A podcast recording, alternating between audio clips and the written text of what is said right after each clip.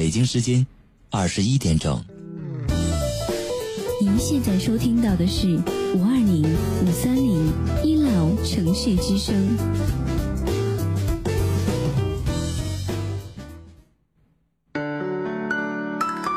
您现在收听到的是五二零五三零一 love 城市之声，我爱你，我想你，我想你。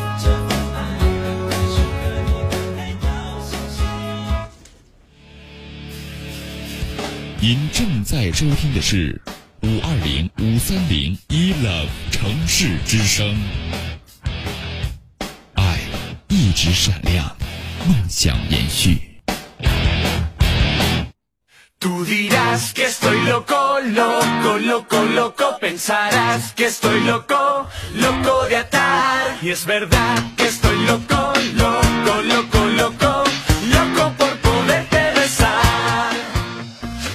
Hello，各位亲爱的听众朋友，大家晚上好，欢迎在北京时间二十一点零一分继续锁定五二零五三零一 love 城市之声，在接下来的一个小时时间，继续是由老 T 携手本档导播我们的盒子为你送上来的吐槽二零一三。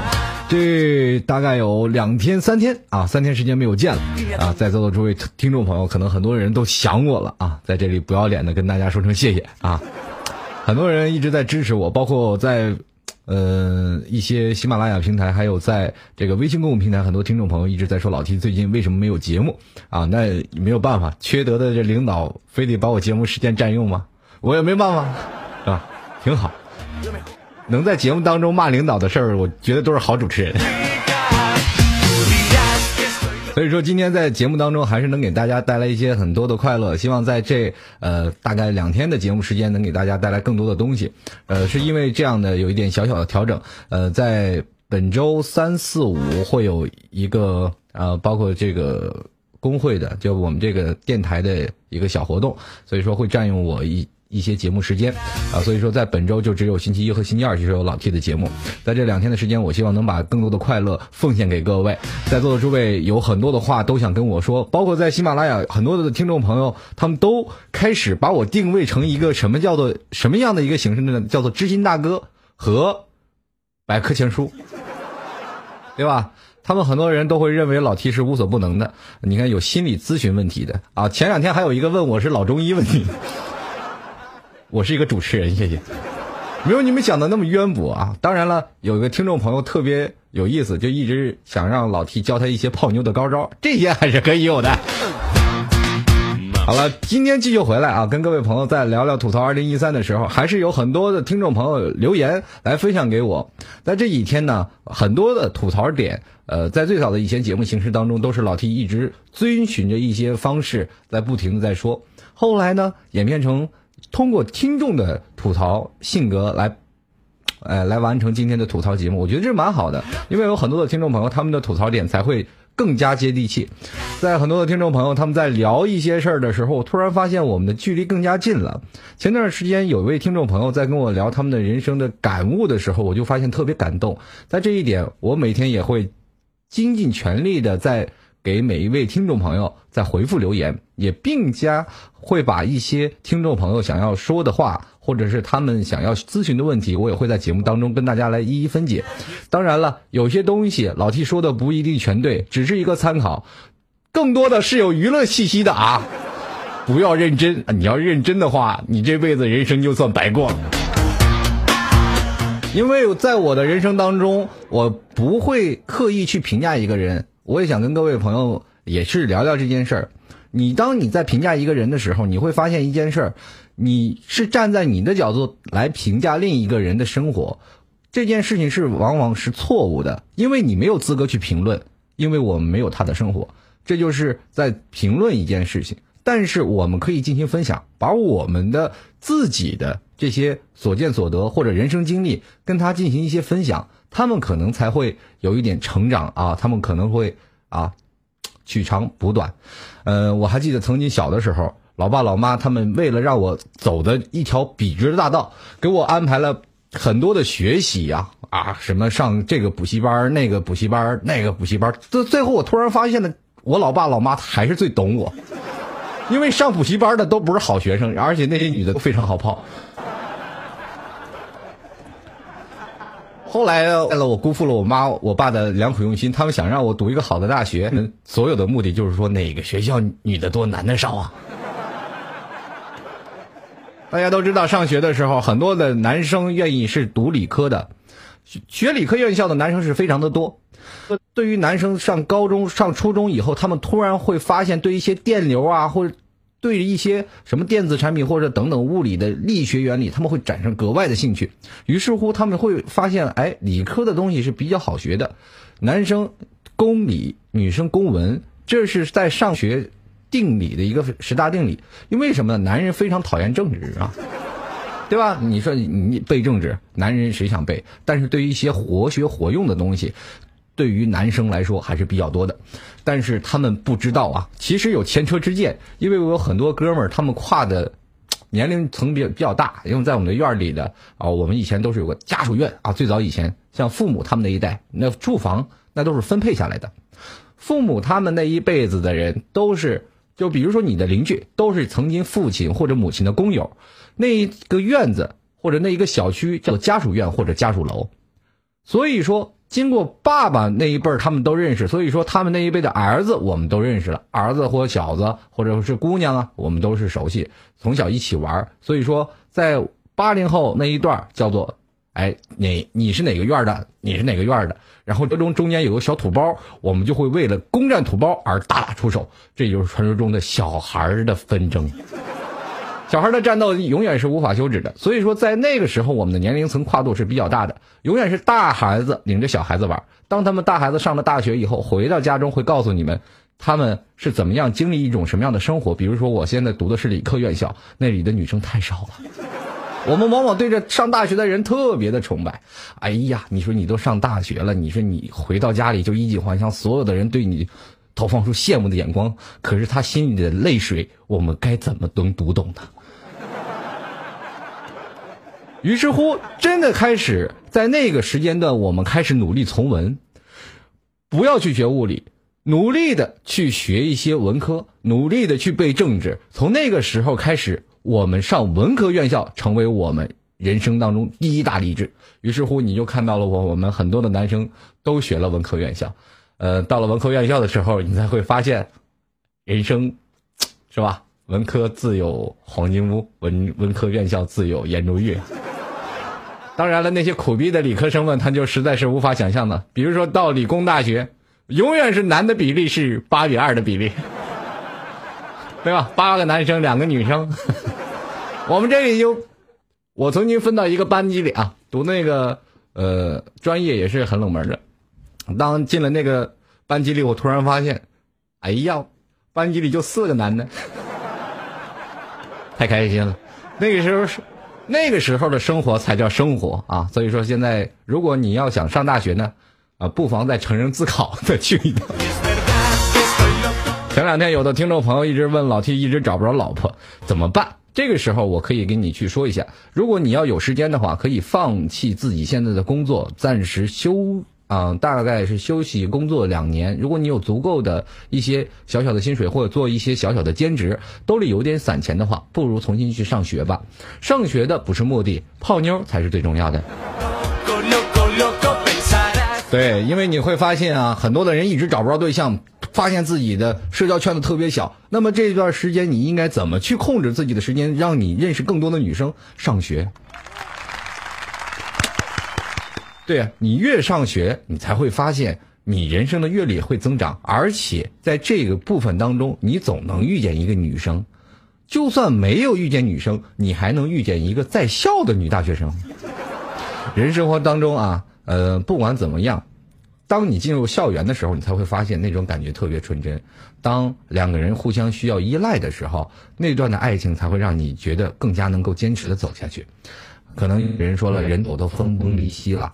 到了大学以后，大学毕业了，呃，我不再和我的爱人在一块儿了，我们都要回各自的家庭。但是你是回去回炉的就不一样了，为什么呢？因为你回炉了，你会发现你的目的就是这个，当你打不了了，好吧？所以说，在中啊，呃，一定要注意。如果说你要找不着对象，有很多方法会让你找到的。好了，这个前两天我看到一则新闻，特别有意思。一个呃男生，一个屌丝男，大概骗了十六位女生，呃，包括骗财骗色的，而且还有一个让一个女生怀孕了。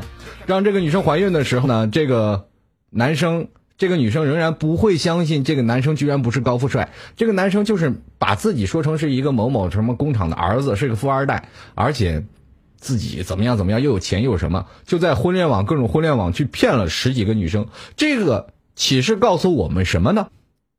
说明这个社会是很现实的，女生喜欢这样高富帅。十六个女生被这个男人泡到了，这男人非常有口才，很多人说了，在心里是吧？辱骂着这个男人不是东西，色狼。其实背地里还是很羡慕的，对不对？这。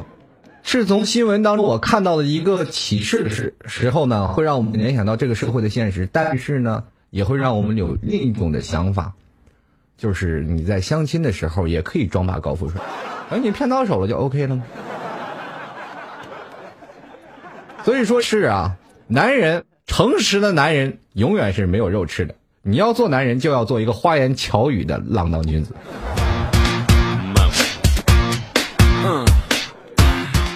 当然了，这是会事情败露的时候呢，也是这个男人也是，哎呀，你是作为高富帅，你还把人手机拿走了，你说被人给揭发了吧，被抓到了。在这个情况下，我还会发现这个男生还是，呃，比较爷们儿的一个人，能真的能骗到十六个女生，那这十六女生还到最后都抓起来了，警方去找到了那个女生，那些女生还不相信，足以说明这个男的还是很厉害的，口才还是蛮好的。你从这一点当中，你去想想。男生怎么办？怎么能找到女朋友？装高富帅呀！你装高富帅就可以了。到不管到哪里，脑袋顶了一个牌子，我是富二代。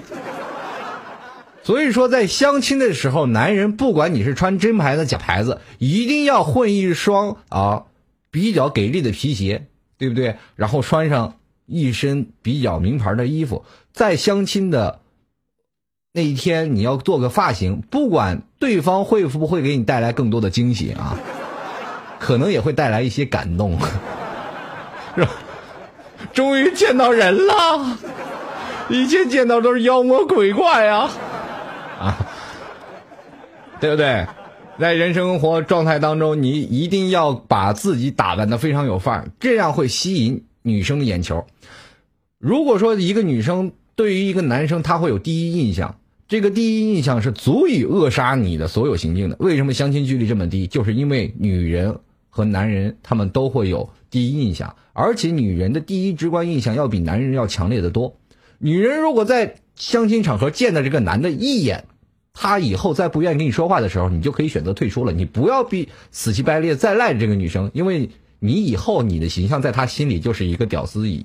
或者是烂泥扶不上墙的一个角色，他在心里会潜移默化的不断的证实你就是一个烂人。那你去去想一想啊，你你作为一个男人，你说我有自尊，我一定要追到她，我要告诉她你的想法是错的，那你不是逼着女人要不相信自己吗？那他对未来的生活都产生了质疑，我以前都错了吗？女人强大的自尊，她是不会允许你这样做的。所以说，老爷们们在相亲场合，如果你碰到这样的女生，拜拜了您得，就不要想这个了啊。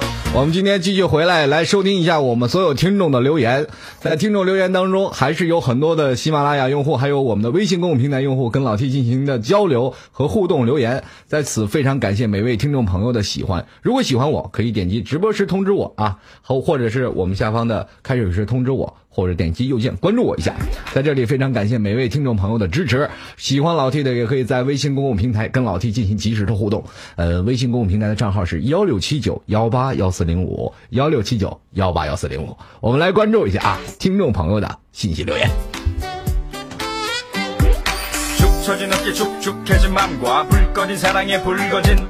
好了，首先来关注这位叫做夏一眠秋意浓的听众朋友，他说了：“这个我要吐槽一个，为什么男人都希望自己的女朋友不化妆，而且是在外面又喜欢看化妆的女人？最简单的就是这个，是吧？自己的老婆化妆不是要要买化妆品吗？省钱。除非这个男人有强大的自尊，自己的女朋友非常漂亮，一定要把女朋友打扮的漂亮，出去花枝招展去。在三十岁以前，这个女人一定化妆品买的非常的给力。在三十岁以后，这男的不愿意再给这女的身上有任何投资了。这就为什么会形成了这样的观念？到了男女人到了三十岁以后，就特别着急，说是找不到自己的老公了，或者我要找老公怎么样？因为有一些爱美的女性，她们会发现人生是比较可悲的。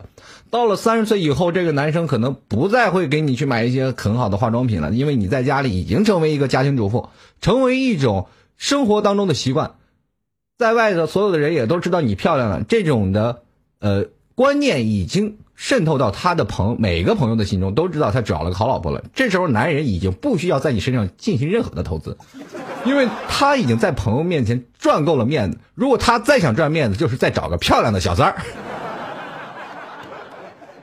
哎，你看看男人多好呀，对不对？看着别的化妆的女人，对不对？花着别人的钱，自己看多享受。这就曾经在我那段时间。呃，在年轻的时候，在座的诸位每个人都有年轻。在年轻的这一段时间，你会发现每个城市都有不一样的城市的文化体系，每个城市都有每个城市不同的穿着习惯。有的城市呢，他是比较喜欢穿各种素啊比较素一点的衣服；有的城市呢是比较穿西啊男士穿西装，女士穿长裙；有的城市则是有的穿的花枝招展。其实，在每个城市旅游，你都会发现不同的人文文化和穿着习惯。所谓入乡随俗，你会发现，当你进入了大学，你在东北那块儿啊，比如说你在东北，你穿的羽绒服，或者是你在大西北穿的那种带防沙的帽子，但是你到了南方，你要通通的入乡随俗，作为江南水乡的一种的习俗习惯和穿着的啊习性，你会发现。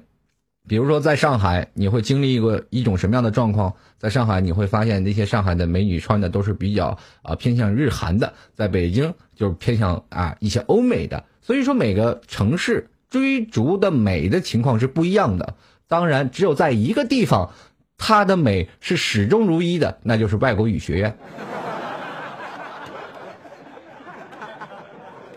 啊，这个应该是外国留学的这这个地方。这个很多的在老外外国留学的地方，他们在这里上课的时候，他们始终不入乡随俗，而是保持着自己家乡的风俗。啊，这些外国留学生，我们不应该说是他们特别爱国或者是怎么样，但是他们那种风俗是特别棒的。曾经有段时间我在北京，大冬天的时候流着鼻涕也要跑到五道口去看美女，大冬天光着大白腿在那里走着的，特别开心，对吧？所以说，在那段时间里，你会发现每个人都有不一样的习性。我想在座的每一位男生，他们可能都经历过这一块包括女生。男生会发现一种什么样的状况呢？说，哎，今天无聊，走，咱们去火车站看美女去，或者是走，咱们去哪个特繁华的地段啊？比如说每个城市都有特别繁华的啊，在这个啊什么外滩啊，在上海的外滩，北京的什么天安门，对吧？或者等等等等不同的旅游景点。都能看到特别多的美女，这是男生的爱好。你以为女生不爱好？其实女生比你们花痴的要很多。往往你去去看看，在打篮球的时候，女生在上学的年代是比较喜欢那种是吧？能打篮球、运动型的男生。可是随着年龄的推移，他们的审美观念又会进行另一种的转变，那就是猛男。突然，他们发现，对于很闷的男人。很大叔的男人，他们都会特别感兴趣。于是乎，女生也会组团去看男人哦。如果在你生活当中，你把自己打扮很大叔范儿，或者是你打扮的很酷的这种的，嗯，穿着习惯，你会发现在马路上有很多妹妹在盯着你，说明这些人是专门来看男人的。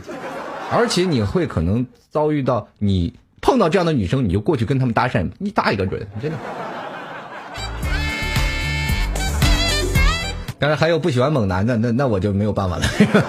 好了，我们继续来看啊。哦，还有听众朋友的留言，呃，这位叫做亲啊亲，这个 R E D I P 这个 L I P 这个听众朋友啊。当然了，你说作为老 T，作为一个中国人，我就不崇洋媚外了，就不讲洋文了。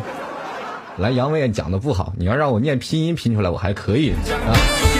他说了这样的啊，他说每天睡觉前听这个节目，学会太多的招数，在梦里都会去拆招。说到这一点，这个你听老 T 的节目人呐，这个可能是喜忧参半，因为我在讲述男人该如何泡妞的时候，很多女人都会学会如何去拆男人的招。这里我要跟各位朋友来讲一下，尤其是女性听众朋友，当你知道老 T 说的这些所有的男人给你往身上使的这些招的时候，千万不要拆破它。如果拆破了，你的后路就只有一个，那就是单身，对不对？所有人在谈恋爱的时候都是揣揣着明白装糊涂的人，对吧？我们继续来关注一下啊。还有听众朋友，这位叫做高晓听众朋友，他说：“爱情真的要建立在物质之上吗？”我觉得没有，爱情真是你如果要是建立在物质物质之上的话呢，那种爱情是纯属扯淡的。但是没有物质，那就扯淡的机会都没有了。爱情是一定要建立在物质之上的。什么叫做没有物质呢？物质就是天为炉，地为席，你背着背包，我陪你闯天涯。你看古代电视剧啊，我们不知道古代的武侠片他们到底是怎么演的。说我背起行囊，夸垒一个包裹，这个人啥也不干，里头都有好几十两银子。后来我都知道，随着你的武功级别高低，你会发现你钱很多。电视剧的导演特缺德，永远是拍大侠豪义正经的情况下，就是说啊有多少钱，啪就扔多少钱，但是从来不演他是怎么拿来这些钱的，对不对？《水浒传》里说宋江，不管是谁都给送银子，不管是谁都给送银子，你说他背后里贪多少，对不对？《水浒传》还是比较含蓄的，就是说不管你怎么演，不管你怎么讲，是吧？宋江最后还是去抢钱了吗？现在的故事不是一样的了，对不对？现在故事你我是暗地里暗度陈仓以后，这钱你是看不到的，对不对？就是说以前是明抢，现在是暗度陈仓啊。所以说，在爱情方面一定要建立在物质之上吗？是一定要建立的。如果你没有物质的话，你怎么会给你女朋友幸福呢？比如说，很多人说这个什么物质是多少算物质呢？一块钱也算物质，两块钱也算物质，三块钱也算物质。其实物质不在多少，而是在于与你的生活质量是否成为正比。一个人会觉得幸幸福福、快快乐乐，以真爱为前提的爱情，他们会感觉这样的东西钱多不多不重要。两个人相爱了，哪怕在一个出租屋里，只只有六七平米的出租屋，我们做着饭，相濡以沫，也是一件很快乐的事情。如果有的人他们欲壑难填，总是认为有一个自己的稳定的基础，有个家才叫做爱情，才会稳定自己心里那份空鹤的这个空鹤的壳才能被贴满，他们才会有向往爱情的前提的。更高物质的呢，可能就是要买化妆品，或者是买更多的东西。男人更要追求好车、拉风的车，要赚更多的钱。当你会发现这样的有了爱情之后，物质是一定要有的，但是它不需要太多。有了太多，你会发现，太多的物质会成为你的拖累，而且还会带来小三。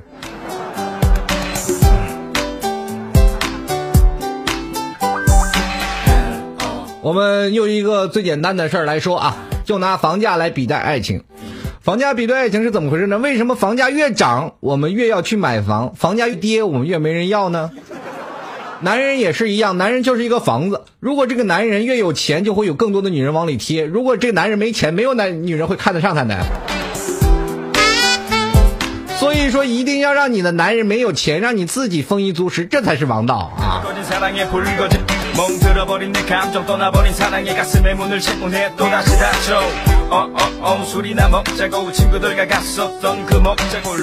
来继续来关注啊。这个 hlpt 的听众朋友啊说了这个老 t 同志啊我呢喜欢个女孩很久了。不过呢我们工作不在一个地方但是我就是感觉和她对上眼了一直追她也不表现抗拒。但呢是也一直进展不大，可能是异地的因素吧，给出个招。异地，喜欢。而且你们是相处很久了，而且工作不在同一个地方，异地你在那里怎么表白呀？啊，我爱你，我喜欢你，求求你嫁给我。这个女生在这儿不知对着网络嗑着瓜子，看着韩剧啊，知道了。你觉得这个可能吗？你如果要是真的有心的话，拿束花就站在他楼下打电话，我说我在你家楼下呢，这个女生不感动吗？她会下来说哦，那吃顿饭，你叭再打车回家。如果说今天还有上班的，我就请请你吃顿饭，夸你回家。这个女的肯定心里想，哎呀，这个男的为了我跑这么远，就为了请我吃顿饭，对不对？那接着呢，你第二天再来，又一束花，又请他吃顿饭，然后我要走了，啪又走了，对不对？前期你一定要投资的。这个女生又想，哎，这女的这男生肯定对我呃有想法，要不然他不可能三番两次的跑过来。明天还会来吗？结果他就会发信息，你明天还来吗？你说明天我来，啪又来了，对不对？接着呢，你就再也不来了。第四天以后你就再也别来了。这个女的就心里想，哎，他怎么不来了？第五天，哎，他怎么不联系我了？第六天，哎呀，这他不来也不联系我了，赶紧给你发信息。哎，你怎么不来了？这时候啪一闷棍打倒，就直接搞定了，是吧？女人追求要有方式方法，你这个在网络上啊，我爱你，我爱你，我也不会爱你。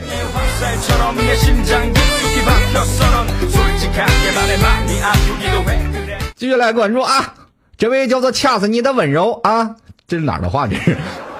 这个如果有方言的听众朋友啊，这个因为老 T 从小就讲的普通话，我不太知道各地的方言是怎么说的，但是我觉得有的时候我从嘴里脱口而出的一种方言，我不知道是哪儿的，特别好玩啊！来，我来看看啊，这个用方言来讲讲，这位叫做掐死你的温柔啊，他说其实说的实在的啊。好了，我不说，还是用普通话说吧。他说：“其实说实在的啊，与你把内心的想法交谈出来，然后你的分享与建议，我心里还是比较欣慰，少了一丝迷茫。所以说呢，人呢就是一个呃容器，当你觉得自己水多的时候，不妨把自己倒出去一点，让自己成半杯水的状态，这这样别人的水才能倒进去，中和一下，才会感觉，哎，这个水。”更加有滋味。每个人的生活方式都有不一样的状态，不妨你把别人的生活的添加剂添加到自己的生活当中，你会发现，哎，又有不一样的方向，又有不一样的理解。这位叫做 Jenny 的听众朋友，他说：“老 T 啊，我二十六岁女，为什么我一直找不到男朋友？我觉得自己也不算差呀。我妈给我安排的相亲男和我吃完一次饭就对我冷处理，我觉得我无法实现属于我的幸福了。你说相亲一次就碰壁了。”你的道路还有很长。如果要是说相亲，我们总是在一段路的时候啊，一段第一个我们叫做冷处理，不管是男，不管是女，我们都叫做冷处理，因为这段时间我们都不知道该如何应对跟对方一个陌生的男人，想象到后来会走在一起的程度。为什么相亲会让我们更加的恐惧？就是因为我们面对这个人可能会跟我走完人生当中很长的一段旅程，对于未来未知的恐惧感会填充到我们每个人的心里。在这个时候，相亲会给我们产生了莫大的压力、莫大的恐惧。所以说，在第一时间段的时候，我们都会表示出微微的抗拒。第一次相亲会给我们人生中带来无限的力量，但是当你相亲了很多次以后啊，十次、二十次以后，你会发现相亲也就这样，对不对？良禽择木而栖，相亲的这个目的就是让你找一个好的树蹲下，搭个窝，生孩子。哎，人生活当中啊。我千万不要有太多的压力。二十六岁这么年轻，有什么找不着的？那些男的都齁齁的，你着什么急？如果要是说你现在说我什么都不要求，这个好多男人都过来了，对不对？不愿意去相亲，就是因为他们会觉得自己的本身的条件就是很差。一打工，二没有车没有房，三在这城市将将够活，我怎么去娶媳妇儿？现在在一些城市当中，你如果工资低于三千，你都连谈女朋友的资格都没有。你会发现一种什么样状况？自己刚够温饱，你怎么给你女朋友买一些更重要的东西呢？或者你请女朋友吃顿饭，吃三顿你就破产。所以这样的一个情况下，会让一些男人产产生强大的自卑。你没有碰到这样的男人，如果你要碰到这样的男人，这个男人肯把他的生活费花给你，说明这个男人更加爱你。但是这些男人又很自卑，怎么挖掘呢？慢慢的来吧。我就不告诉你方法方式了，因为我会发现每一种方法方式我说出来，别人走的路都是不一样的。有的时候在碰到这个人的时候，一定要把握住机会。你才二十六岁，早着呢。我现在都快三十了，我都不着急，你着什么急啊？继续来看啊，下一位听众朋友叫做南陵王，他跟老弟说了，他说相亲市场里就是找不到美女，大街上看到的美女很多，但是又不能贸然向前，也许贴近了就不美了，对方也会排斥陌生人，怎么办呢？求交，不要脸呗。我告诉你，南陵王，你要想这样的事儿，你就不要脸，把脸豁出去，你要脸干嘛？对不对？男人想要找到女朋友，第一件事就是首先要保持不要脸的态势。不要脸的男生永远是能找到最好的女朋友。在座的诸位，你们这件事在上学的时候就有所印证，在你们班级里最赖皮脸、最不要脸的那个男生，肯定找到都是你们班花啊，或者是找到漂亮的女生，他们都是有女朋友，而且你特别腼腆，特别爱念书，没有女生会主动追你，哪怕你跟你一个女生。表达了，这个女生也会甩给你三个字儿：书呆子，我不要，对不对？不要管你男男的是否丑，或者是否啊这个貌美，或者是否健壮，你不要去想这些。如果你的语言够风趣，有的时候你让你自己的人生的内敛，你会发现有一种不同的路线在走。每个女生都是希望跟他能聊到一些相关的话题。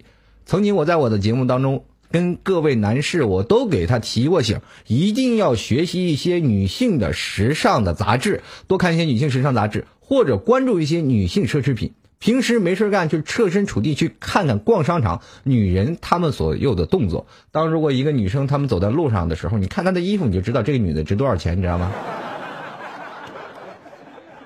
对不对？当这个女的值多少钱的时候，你就知道你自己的价位吧？你总能知道你自己定价是多少吧？没有发花多少钱的工资，你总知道吧？在你给自己定价的时候，突然发现，哎呀，门当户对，赶紧去搭讪。这个时候你要大胆的去跟人要电话号码。当他说：“哎，你小点声，我男朋友在后面呢，给你留个电话，咱晚上联系。” 捡到宝了，对不对？生活状态每天都有不一样的事儿发生。如果你作为一个男生，首先要不要脸去踏出第一步，去跟一个陌生人去搭讪，你会发现是这样的一个情况。在所有的国家，呃，在所有的各个全国各地当中，嗯，可能作为中国人来说，就是属于内心保守啊，不是不是不是，外表保守，内心放荡那种。中国传统的思想理念就是两个字闷骚。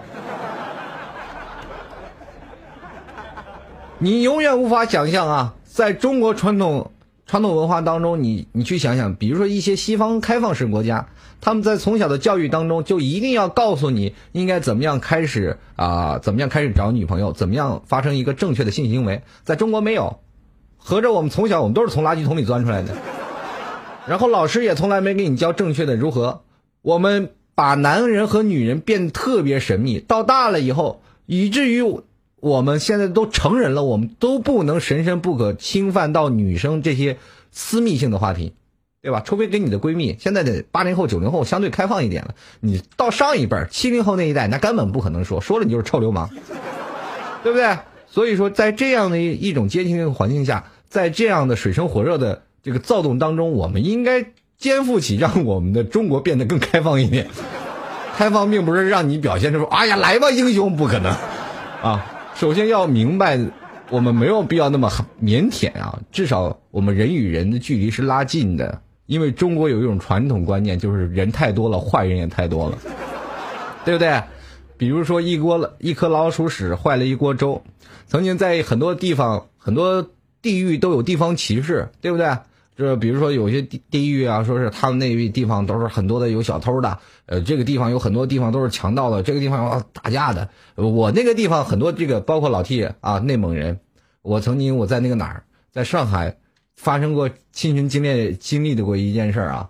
我记得还是在南京东路的一家旅店，我去进去，我拿身份证，我说我内蒙的，然后那老板就不敢不敢让我住了。那是早几年，九几年，还没有还没有进入那个。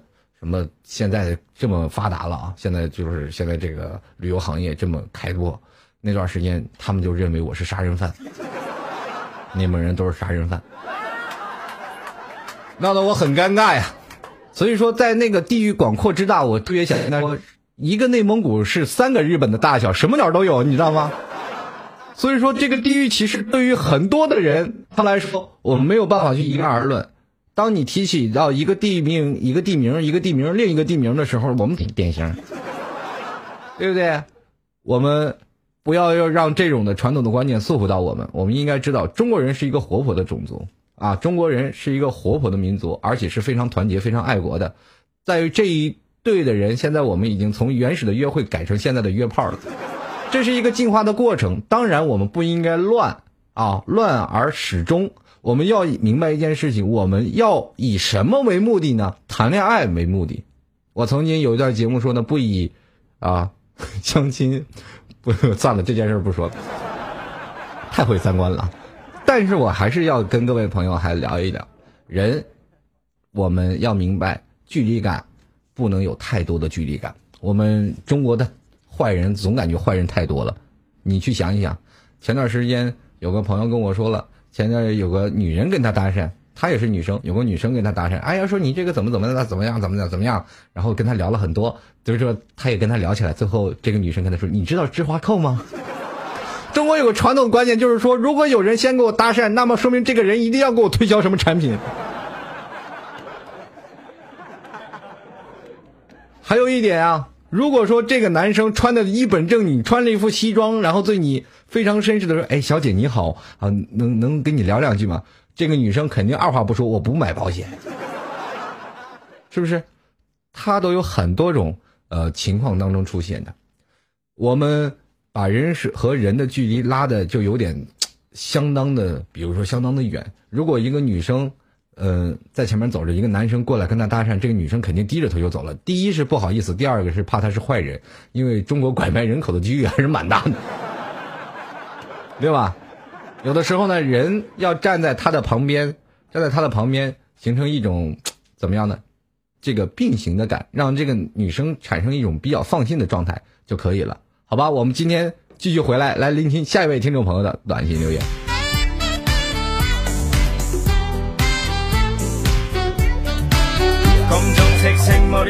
好了，我们继续来看啊，这个有个叫做若离湘西的朋友给我发了一个段子，他说前两天无聊，我试着给幺零零八六发信息，我想你了，没想到幺幺零零八六呢真的给回信息了，来找我呀，死鬼！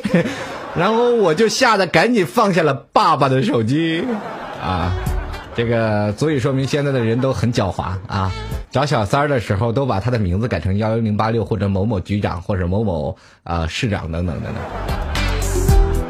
对吧？像我们一般这个男人嘛，呃，公司白领一般都会把这自己部门领导改成自己的小三的名字，是吧？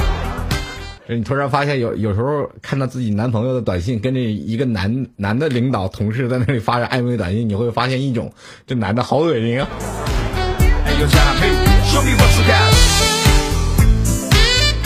来继续来关注一下啊，这个有位听众朋友特别着急。啊，特别着急，给我发了好几条信息。这是来自喜马拉雅的用户，叫做呃八戒幺二幺九。他跟我说：“老 T 啊，我今天去跟相亲对象约会了，呃，只是呢，我今天心情不好，把人家冷落了，呃，一天啊，冷落了一天。这个一天下来呢，说不到二十句话，我应该怎么办？你冷落了人家，你问我怎么办？你到底怎么了，亲？”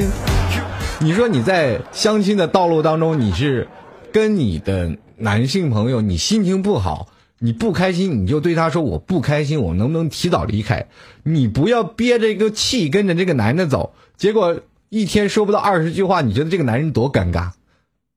首先我不明白怎么想的你，而且当走了以后，你会发现啊怎么办？我怎么办？你跟他说明白不就好了吗？好像我们男生都是那么不可理喻的吗？没有，我们男生都很通情达理的，真的。说这话的时候心里有点虚，但是我觉得这是实话，真的。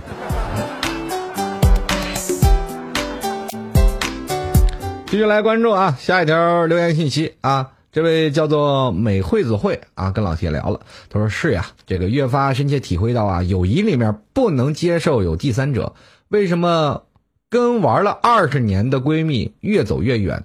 而我心里竟然没有害怕，没有了曾经多余的顾虑，只有现在觉得，哪怕啊、一个简单的问候电话都会觉得尴尬了，时间变得很快，是我们都变了吗？啊，他这句话的时候是前面有一段话问了我一个问题，他说老 T 最近她的闺蜜要结婚了，为什么她和她的闺蜜，呃，她闺蜜都不联系她了呢？我就给她回答了几个字儿：防火防盗防闺蜜，对吧？对，这个她找老公了嘛，一定要防着你嘛，对吧？这现在生活你知道谁都不能相信。好，继续来关注啊，呃，这位还是老听众，叫做 S E R E N 啊，这个 A S U N 的这位听众朋友啊，这英文太考验我了，这二十六个英文字母我都念不明白了。他说说啊，这个他说 N 久了啊，今天十点能躺下休息，听着节目，突然无声的大哭，感觉一种无信任啊、无信任感觉。痛彻心扉，一种坚持的毫无意义。我不明白你为什么啊说的，但是他过了。他说开始相信很多人如你所说，太多人不甘于寂寞，不能自律，一直律己守望的幸福。等有一天，也许和他能得到很大的。可能的也是一个烂货，逐渐变得不信任。我有点敏感，sorry。我觉得你人生存在着太多的顾虑了，你给自己的心里的包袱加的太重了。你一定要相信，你说我是一个非常纯真的人，我身边都变成非常的纯洁。首先，我跟你说，你是一个人，不是一个过滤器。就算你是个过滤器，你吸引的肯定是脏东西，对吧？那么一个坏人呢，你肯定要把自己过滤吧？你说我既然是冰清玉洁的，你到我这儿一定要让他冰清玉洁。当让他冰清玉洁的时候，就一定要让他穿过你的身体。这个时候，如果他干净的，他肯定也是个过滤器。这个时候你会发现你们俩会排斥的，你说对吧？一山不容容二虎，一个过滤器就够了。你闹两个过滤器，两个人非常清纯的，我拉你手可以吗？不可以，我好害羞，多恶心，对吧？所以说，谈恋爱必有一方需要先耍流氓的，这是最重要的定律。接着呢，就是你是过滤器的时候，一定要有一个脏东西，比如说男人他的思想很猥琐啊，比如说你就是觉得他是个烂人，他是个花心鬼，但是必须要从你的过滤器也要过滤成冰清玉洁，你能够接受那种类型的话，那是靠你调教的，而不是让你能够足够信任。一个男生好与不好，是这个女生对这个男生是有什么样的感觉，能把这个男生调教成什么样的类型。也就是说，如果你是一个大筛子，你是一个大的筛子过滤器，你要把一个男人筛成什么样？如果从你的过滤器里掉下去，他还是脏的，说明你东西坏了，不是他的事儿。好吧，继续来关注下一段啊，听众朋友，这位叫做这个 Black 叫做 T。E A E 的听众朋友，他说跟男朋友分手了，我现在又后悔了，好想又怕这个，好想又好想和好，又怕被他拒绝，太狼狈，纠结中，暗示吗？女人不就是这样吗？跟男人分手了以后，他又觉得特别难受，这个时候男生有一种强大的自尊，就是一定要不和这女的联系，这个女的就是后悔了，后悔了，但是又不能直接跟男朋友说我错了，我错了，女人不会这样说的，因为她会发现，如果我把这个男人求回来，这个男人肯定以后对我更不好了。女人的思想方面就是我不能服软，对不对？男生嘛，这个如果是说，哎，自己女朋友肯定不喜欢我了，算了，那就这个时候女人就开始骚扰了。你在干嘛呢？啊，各种挑逗，但是她不会说你任何喜欢我的，一直挑逗这个男生，这个男生啊，我们和好吧，宝贝儿。往往这桥段都是这样啊，但是我还是希望诸位啊，女生也放下身段来求一下男生，男生也是有自尊的，也挺可怜的，真的啊。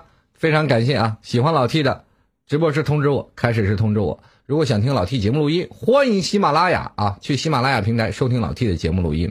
加入到老 T 的微信公众平台幺六七九幺八幺四零五啊，希望各位朋友这两天还是多多点击一下直播时啊，开始时通知我，还有直播时通知我都点击一下，谢谢各位。我们继续来关注啊，下一位听众朋友的留言，这位还是啊。这位叫做夏以眠秋雨浓的听众朋友啊，这两天他老给我回复留言，啊，非常关注度的，非常感谢你。他跟我说了，为什么做什么都是为了孩子呢？中国的思想都是给孩子娶老婆、买房子，各种老了就不能舒舒过吗？我想问一下，就凭我们现在一个月三百块钱，我们不啃老，我们能活吗？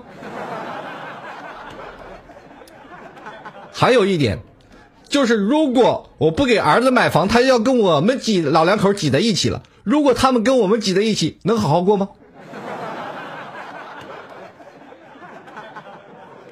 你站在老老头子的角度去想啊，你家老爷子啊，你家老爷子，如果你跟你家老爷子挤在一间房子里，天天你的婆媳关系搞得特别的差，然后你你你和你你老公就是住在你家，或者你是住在你老公家，对不对？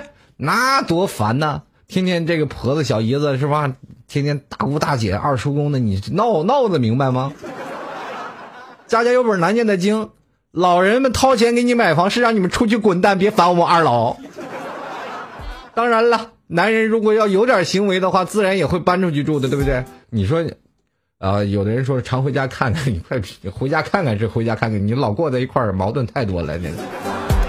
现在的孩子呀，现在的孩子真的是没有太多的能力去负担起一栋房子。你去想想，在一些大的城市，一百多万、两百多万，说到这些房子的时候，谁受得了？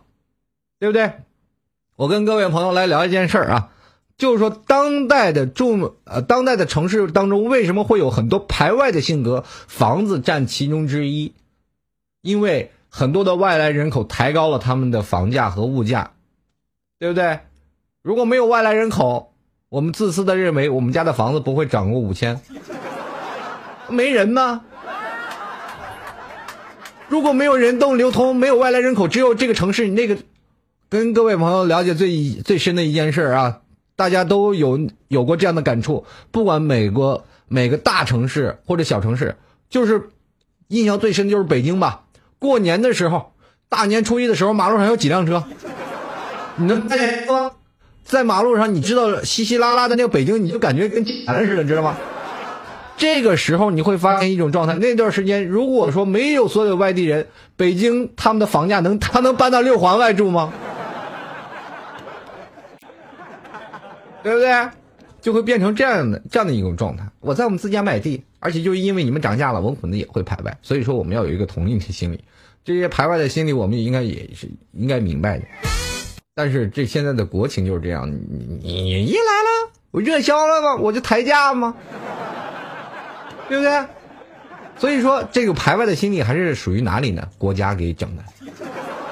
不要说认为是每个市民的反应，你说国家如果政策好的话，那我们谁排外呢？欢迎欢迎来到这里来。如果是换一个换一个啊，换种想法，外来的务工人员只要来到你城市，那你们一个城市的房价会掉落百分之十。我去，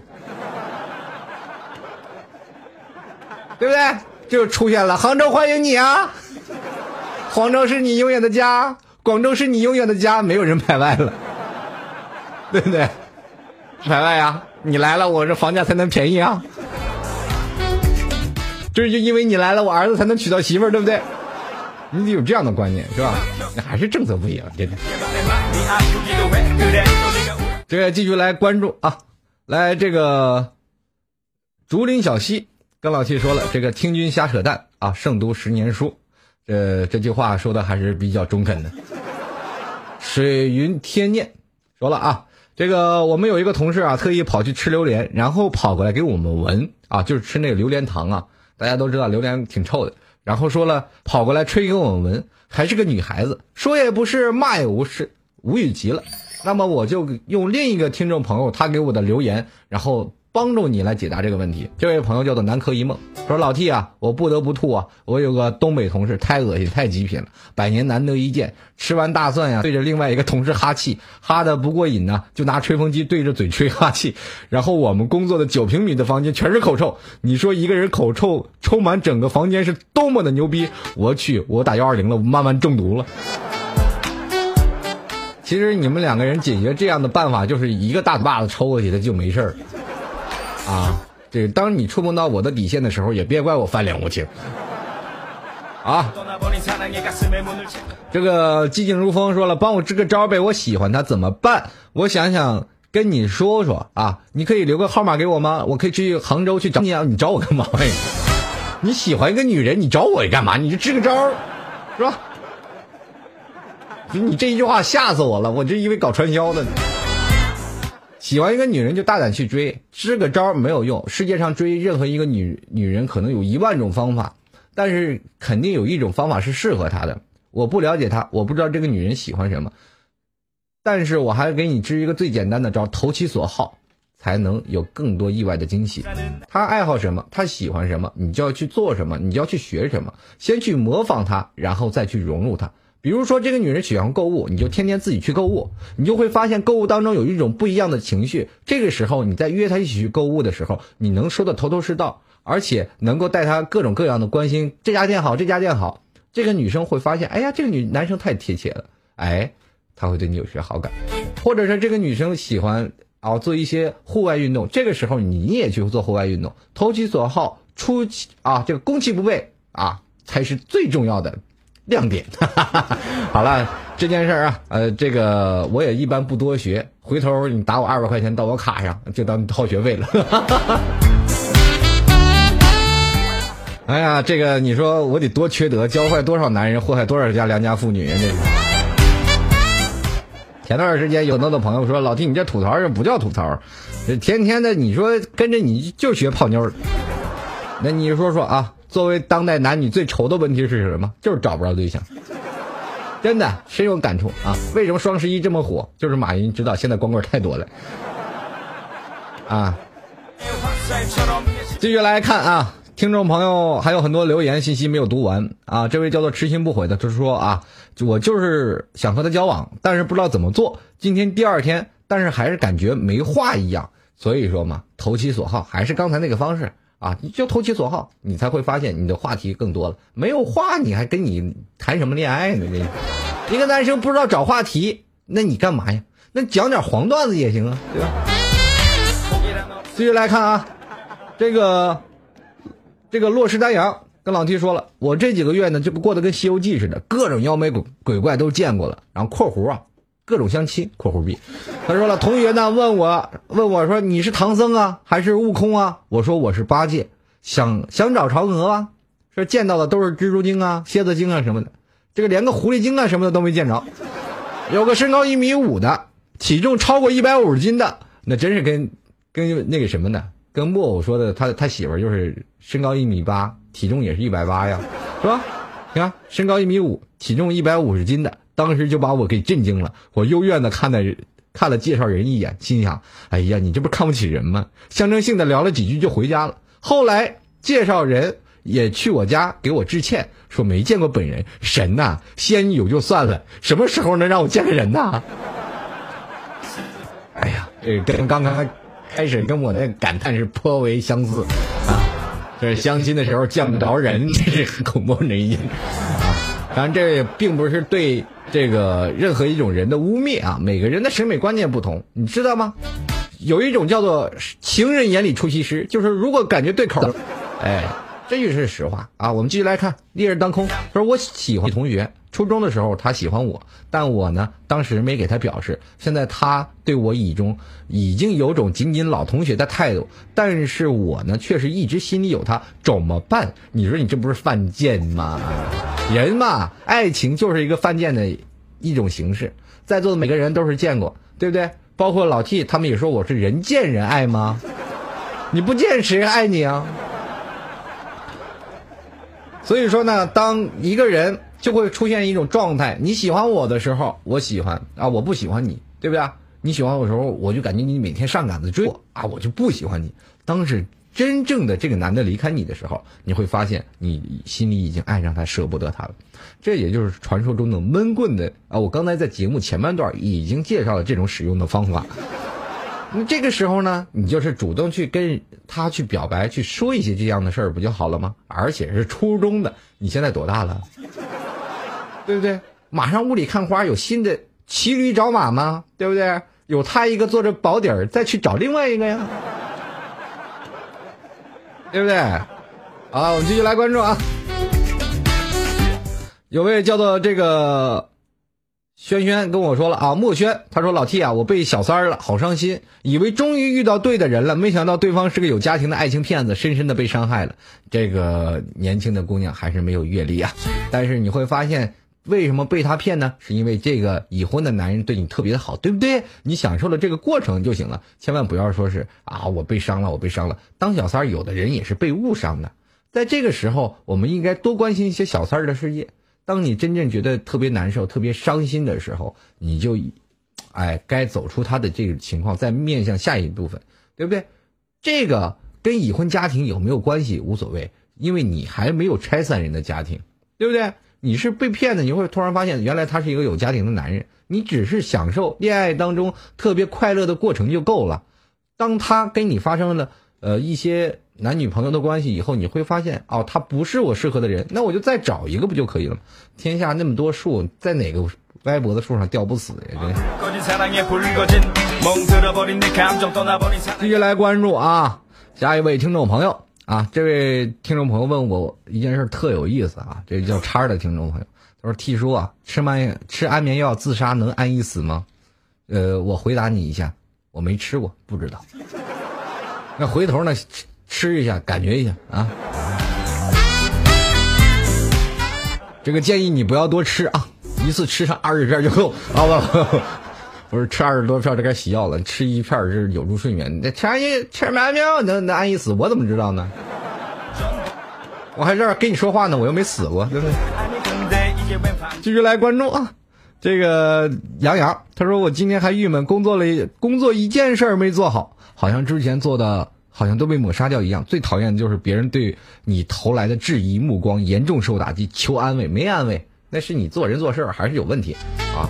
你看别人为什么不会遭到质疑呢？那说明你在工作当中只会埋头苦干，不会积极表现。人的时候最重要的是那一哆嗦，也就是汇报工作。领导面前一定要出光，在下面的时候啊，比如说你在下面什么都不干，到领导面前你哇哇哇一套一套，我做了什么样什么样工作，滔滔江水连绵不断。老老板说，哎，你这个小伙子干的不错，他从来不看你在干什么，你知道吗？对不对？现在的老板会有一种过程啊，就是上学，老师教给你的是让你的每一步啊，比如说上数学老师，他会每一步的过程啊，一加 x 每个解释让你去解，从来不会让你说等于多少只写答案，不会，他会让你写每个过程。但是现在老板只是看你过程，不会看你过程的，只是看你最后的结果。比如说安排一个任务，你给他一个结果不就完事儿了吗？你管他中间做多长时间，做多好呢？对吧？而且有的时候你不能干太快，你干太快了你就跟当牛似的，越能干的人越被受指使。我告诉你，这个这个你要知道吗？人善被犬欺吗？马善被人骑吗？都是这样一个道理。人要学着精明，在社会当中，你们还是摸的摸爬滚打少。在这个社会当中的唇枪舌战、尔虞我诈当中，你会发现这才是成长。有的时候你到一个公司，你会发现，哎呀，这些人都是太有心机了，天天你逗我，我逗你，是明这明争暗剪的，干嘛呀？工作不能好好工作吗？为什么要非要踩着我肩膀上？你要明白，这就是人啊。在这个时候，你才会发现你成长了呀，你智商，你才发现你够用了呀。如果每个人都木讷的工作一样，你会发现工作完全没有乐趣的，对不对？对吧？所以说，人生过于精明的人，他脑子必然好使。你会发现他想问题，哎，想的不一样，跟别人不一样啊。为什么和珅赚那么多钱，你刘罗锅一直是清贫如洗呢？你就明白这个道理了。好了，各位亲爱的听众朋友啊，这个转眼间到了北京时间二十点整了，这个还有很多听众朋友留言信息没有读完，在这里非常感谢每位听众朋友的支持，啊，在这里呢跟各位朋友说声小小的抱歉，今天节目也要到此结束了，呃，如果喜欢老 T 的听众朋友可以点击直播室啊通知我，还有还有开始时通知我，或者点击右键关注我一下。喜欢老 T 的听众朋友，想听老 T 录音的，也欢迎来到我们喜马拉雅啊喜马拉雅平台，找吐槽二零一三啊。或者土豆二零一二啊，土豆二零一三就可以收到老 T 的节目录音，在那个专辑里就会老 T 最新的节目，啊，届时也不妨去粉我一下。嗯，最后呢，也是非常感谢我们今天的这些洗耳恭听的这些听众朋友，还有我们在座的每位工作人员啊，包括我们的值班，还有我们刚才的导播盒子。接下来的节目继续是由悠然给大家带来更加精彩的城市夜航。我们明天晚上二十一点继续相聚在五二零五三零，我们不见不散。非常感谢各位朋友精彩的收听，我们明天再见，拜拜。喜欢老弟的听众朋友，等一下。